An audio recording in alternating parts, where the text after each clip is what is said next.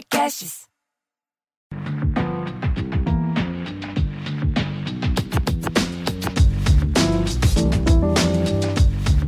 Olá, sejam bem-vindos a mais um episódio do podcast Afrofuturo. Eu sou Morena Mariá e aqui nesse espaço a gente conversa sobre afrofuturismo e outros temas que fazem parte desse universo.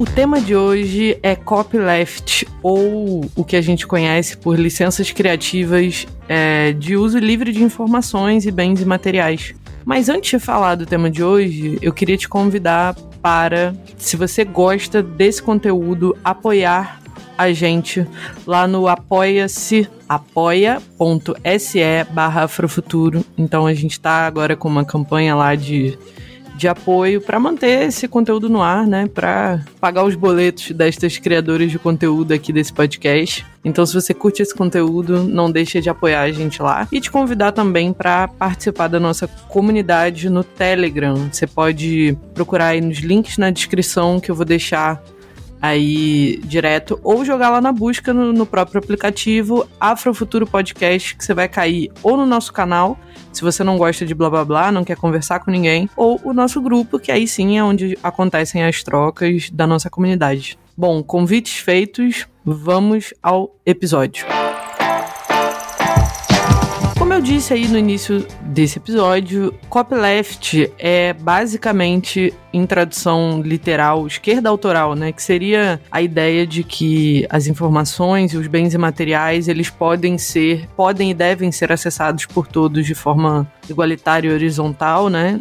E como isso se torna uma forma inovadora de relação contratual entre quem produz conteúdo e quem é, usa esses conteúdos, quem consome, os usuários, né? E como isso vai emergir, especialmente no contexto é, que a gente vive, né? De uso de tecnologias de informação e também de comunicação. Basicamente, eu vou falar de duas licenças criativas, né? Que são mais conhecidas a Free Document Licenses, que é a gente conhece por FDL, e a Creative Commons, que a gente conhece por CC. Essas formas colaborativas de produção, de disseminação e de uso dessa informação produzida é, e que usam a internet, elas vão pedir novas formas de pensar né, essa propriedade intelectual e esse direito autoral, né? Vão exigir novos, novos olhares para essas questões. E bom, as referências desse episódio eu vou deixar aí na descrição para vocês os nomes das obras e tudo direitinho, que é o que pautou essa, essa discussão aqui que eu, que eu trouxe, nessas né, reflexões. Eu vou deixar para vocês aí tudo descrito, os nomes dos autores, tudo certinho para não haver dúvidas, tá bom? Então, quando você terminar de ouvir, passa aí na descrição para pegar essas, essas referências. Bom, a, a discussão em torno de uso de informação, de propriedade intelectual e a ideia de reduzir esse controle político e econômico é, não tem como objetivo só facilitar esse acesso a esses bens imateriais, mas também a fazer com que a inovação, né, esse fenômeno que seria a inovação, ele aconteça de forma mais facilitada e também o desenvolvimento econômico, né? Porque apesar dessas licenças terem muitas limitações, né? Enfim, eu não vou adentrar especificamente é, quais são os ganhos e as limitações de cada licença, mas vocês podem conferir isso dando uma pesquisa bem rápida no Google mas é, apesar de apresentar algumas limitações, essas licenças criativas elas têm muitas potencialidades, né? Então a gente pode perceber que, que tudo que é desenvolvido um pouco com essa proposta de compartilhamento livre acaba criando é, uma forma muito poderosa né, de mudança social e econômica e, e que vão colocar em xeque essas ideias desse, desse sistema ligado ao copyright, né, ou ao direito autoral e à propriedade intelectual nesse mundo que a gente vive hiperconectado, é, numa sociedade baseada na troca de informações, né? Então, esse, essas barreiras econômicas para acesso à informação, elas acabam diminuindo o potencial de troca, né, diminuindo o potencial de inovação que essas informações poderiam gerar no mundo. A acumulação desses saberes e o livre compartilhamento, eles acabam sendo aspectos vitais do fenômeno da inovação. A fonte mais importante de criação de, de valor, né, é, o, é que o saber permaneça vivo. E isso está na base do fenômeno da inovação e também da comunicação. Esse trabalho do saber vivo é, sobretudo num contexto de uma economia que acontece em rede, é esse trabalho de produzir a si mesmo. Então, toda pessoa que participa de um trabalho em rede, ela vai se ligar continuamente com os outros e o resultado desse processo coletivo, né, que cada pessoa faz, no, entre aspas, no seu quadrado, quando somado com os outros, resulta é, num processo que vai exceder essa soma dessas micropartes, né? Desses quadrados de cada pessoa. Então, quando você pega tudo e trabalha em conjunto com outras pessoas, isso se torna algo muito maior do que se você estivesse trabalhando isoladamente. Basicamente é isso. E o intelectual Pierre Levy que estuda essas questões. Ele tem um texto onde ele fala desse processo e ele vai conceituar né, esse processo e chamar de inteligência coletiva. Né? Ele vai dizer que esse ato de fazer as coisas coletivamente e essa, as, é, esse resultado desse processo coletivo de trabalho, ele vai se chamar inteligência coletiva. Bom, a gente na filosofia africana, isso não é uma novidade, né? O filósofo sul-africano Mogobe Ramose, ele tem é, feito alguns tratados éticos e políticos que, que são muito estruturados nesse contexto é, de uma cosmosensação ou cosmopercepção cultural a partir do princípio de Ubuntu, né? Ubuntu quer dizer basicamente que uma pessoa ela se torna uma pessoa através de outras pessoas. Curiosamente, Ubuntu é o nome de um sistema operacional da Linux, que é um sistema operacional open source, né, ou de licença de, de licença aberta. Então, vai dialogar muito com o tema que a gente está falando hoje, né? Esse, essa inspiração do Ubuntu é que gerou o nome do sistema operacional do Linux. Mas Ubuntu não é só uma, uma palavra bonita, né? Uma palavra bonita que vai aparecer em algumas em alguns idiomas africanos, né? Além do Xhosa, do Zulu, são, se não me engano, quatro ou cinco línguas desse tronco é, linguístico que vão onde a gente pode encontrar essa palavra Ubuntu, né? Mas essa ideia de que uma pessoa ela se torna uma pessoa através de outras pessoas, ela quer dizer que as pessoas crescem ou se tornam algo em relação umas com as outras, né? Não existe um indivíduo desligado dos outros ou desligado do todo. Um dos aspectos importantes desse princípio ético, né, que o, o Mogobe Ramose vai trazer, ele como filósofo, né, ele vai postular aí na filosofia dele, é justamente o conceito de polidiálogo, né? a noção de que dialogar não é um processo com um objetivo final pré-estabelecido. Não necessariamente você vai ter um produto do processo de diálogo, mas a finalidade do diálogo ela é um tipo de, de resultado é, dialético que vai superar as partes separadas. Então, se você está num diálogo com alguém, tem a sua visão e a visão da outra pessoa, a visão do todo do diálogo ela é maior do que a sua visão isoladamente a visão da pessoa. Basicamente é disso que o, poli, o conceito de polidiálogo vai tratar. Então, basicamente, a ideia de polidiálogo é o reconhecimento de que existem diversos pontos de vista e que eles podem sim ser incompatíveis entre si. Porém, o que a gente precisa aprender a lidar justamente é que esses pontos, eles não necessariamente precisam buscar um consenso, um equilíbrio final, né? Ou, como diz o, o Ramose, é, o que caracteriza o ser, né? Entendido como uma natureza que existe, incluindo os seres humanos, é a instabilidade. Então, o que o Ramose vai dizer sobre Ubuntu é isso que o Ubuntu tem a ver com esse polidiálogo, onde tudo isso acontece e não necessariamente precisa haver um, um, uma concordância, né? E que o próprio diálogo em si ele já é maior do que os pontos de vista isolados. Eu achei muito interessante essa ideia, né? E que vem muito a convergir com o que o Pierre Levy falou, né? Sobre o trabalho criativo, né? O processo de, de construção de conhecimento. E aí, muito baseada também nessa, nessas reflexões do Ramose, é que o professor doutor Renato Nogueira, que é um filósofo afro-brasileiro, né, carioca, se eu não me engano, e que dá aula na Federal Rural do Rio de Janeiro, ele vai descrever essas ideias que eu acabei de falar com vocês no artigo Infancialização, Ubuntu e Tecoporã, Elementos Gerais para uma Educação Ética e Afroperspectivista.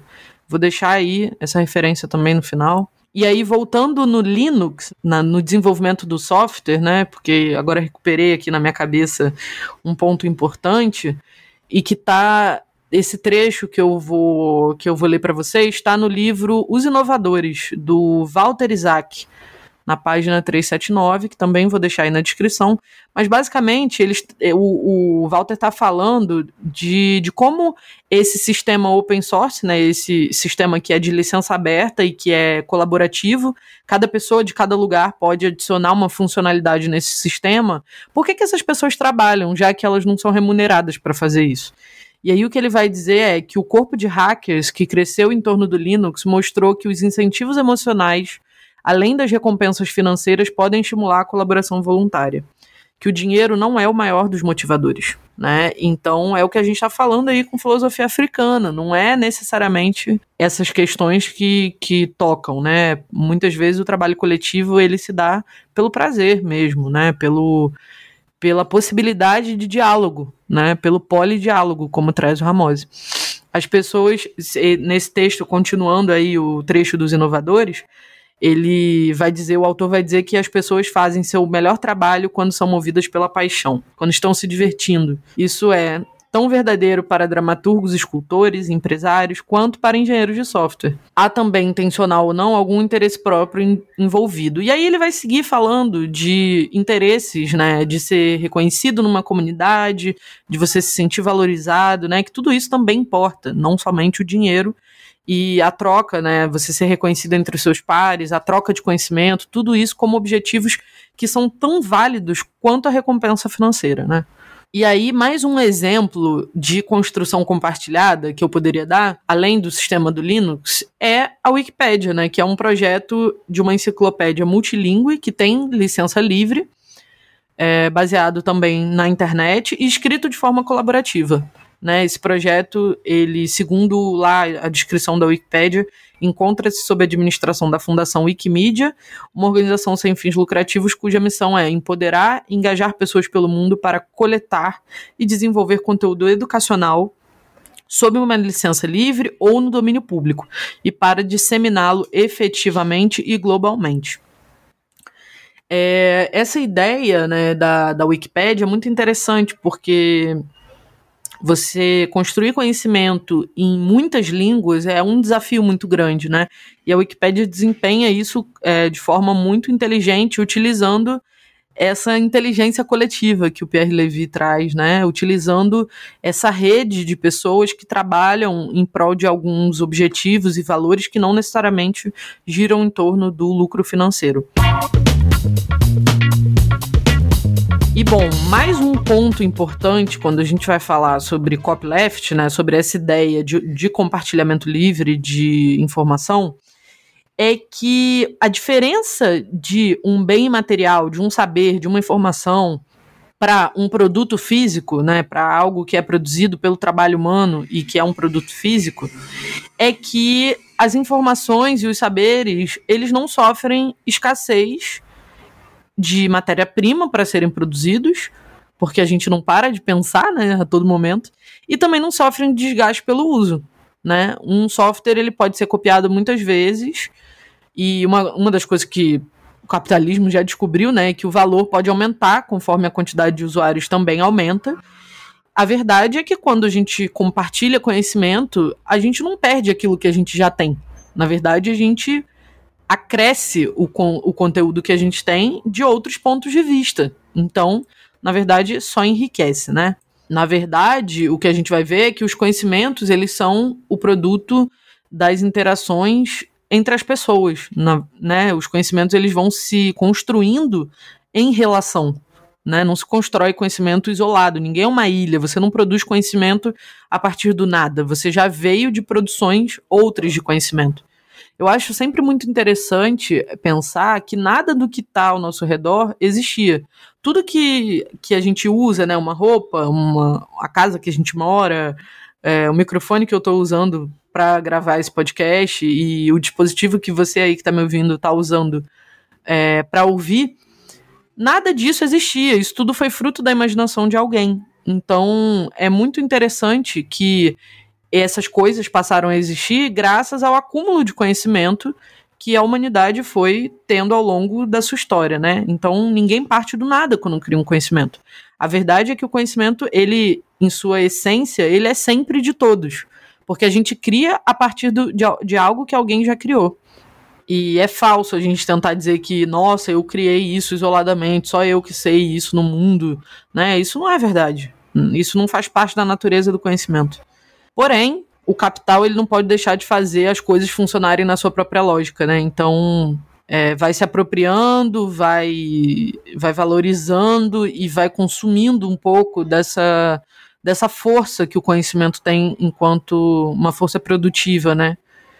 E aí, a verdade é que o capitalismo já compreendeu como isso, esse jogo funciona. Tanto é que hoje a gente tem outros modelos de, de negócio que entendem que, é, que não necessariamente você precisa vender é, o produto de cara, né? A gente vê, por exemplo, o modelo freemium, que é o exemplo do Spotify, que você faz um software que é aparentemente ou é, superficialmente livre, onde todo mundo pode baixar, basta ter um dispositivo, mas para você ter acesso às funcionalidades totais daquilo, você precisa adquirir uma assinatura premium, né? Então é freemium porque é misto de de free, de gratuito, né? Que você pode usar algumas funções gratuitas com funções que são exclusivas premium para quem paga.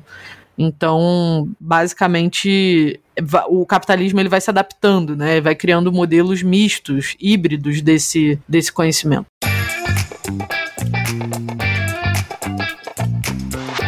A verdade é que conhecimento não devia ser propriedade de ninguém. Essa é a minha posição e eu faço questão de deixar ela expressa aqui porque para mim é isso assim. As coisas elas os conhecimentos eles chegam até nós através do trabalho de outras pessoas né? Nunca sozinhos. Então é, apesar de eu obviamente né eu trabalho criando conteúdo eu trabalho pensando e trabalho produzindo pesquisa e curando conhecimento né? Mas eu entendo que que é diferente você ofertar o seu olhar, a forma como você conecta os conteúdos, de você querer se fazer dono dos conteúdos. É completamente diferente para mim essa visão. E a verdade é que se a gente for falar de uma relação de produção é, e de trabalho com a tradição, eu brinco que os provérbios eles são os pais do copyleft, né? Porque não tem nada mais copyleft é, do que provérbios, né? E os provérbios africanos eles fazem parte do escopo da filosofia africana e são muito antigos, antiguíssimos, né? Em impérios milenares a gente já tinha o uso de provérbios como uma mídia, né, de transmissão de filosofia.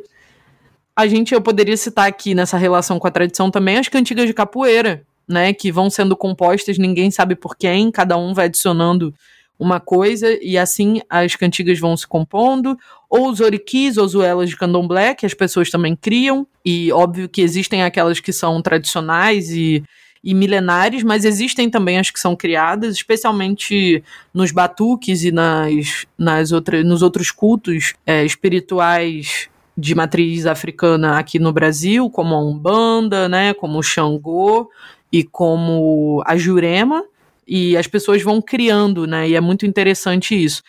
Também as cantigas de jongo, de coco, né, relacionadas à cultura popular de boi, né, onde as pessoas duelam e, e, e fazem uma série de brincadeiras com essas cantigas, mas que tudo isso é copyleft, né? Porque todo mundo canta, ninguém sabe de onde veio e todo mundo tem o poder de criar também o, o a partir de si alguma dessas coisas e passar para frente, né? Para um grande depositório, né? Para um grande repertório onde todo mundo pode acessar através da memória coletiva.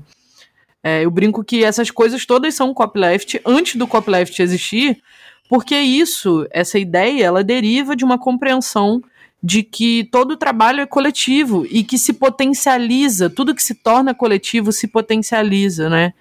O que uma pessoa pode sozinha, pode muito mais várias pessoas juntas, né? Essa é a ideia de Ubuntu, né? Essa é a ideia da filosofia africana e essa é a ideia da qual eu comungo. Tem dois provérbios africanos que eu queria usar aqui para encerrar essa discussão sobre esse assunto. É, a, o primeiro é que, que diz assim: onde nós colocamos energia é onde cresce. Então, quanto mais energia a gente coloca, né? Se eu coloco energia sozinha, cresce numa velocidade. Se eu coloco com mais gente, cresce muito mais rápido e torna um, e, e toma um, um, uma proporção muito maior. E o segundo provérbio é o seguinte: se quer ir rápido, vá sozinho, se quer ir longe, vá em grupo. Né, que também é um provérbio africano, e é isso. Se a gente quiser ir longe, se a gente quiser propagar conhecimento e transformar de fato o mundo, não vai ser sozinho que a gente vai fazer isso e contar com mais pessoas é sempre uma ideia muito inteligente. Bom, a dica Afrofuturo de hoje é a série que eu já fiz lá no meu Instagram, @morena_maria, que eu vou deixar aí para vocês também na descrição, denominada OE Provérbios Africanos, onde eu analisei e fiz reflexões muito leves, muito tranquilas, cotidianas, sobre alguns provérbios africanos. E a segunda dica é o livro de Mãe Stella de Oxóssi, OE, que também traz uma série, uma coletânea maravilhosa de provérbios africanos aí. É um livro que, se eu não me engano, está esgotado, mas você encontra em sebos, você consegue comprar aí pela, pela internet. Então, vou deixar esse livro aí como dica para quem quer conhecer mais provérbios. E é isso, por hoje a reflexão foi essa, por hoje é só. Agradeço você que ouviu até aqui. Te peço que acompanhe a gente nas redes sociais, arroba Afrofuturo no Instagram, falhaafrofuturo.medium.com se você quiser ler alguns textinhos que eu já publiquei por lá com essas temáticas que a gente fala por aqui. É isso, a gente se vê num futuro próximo.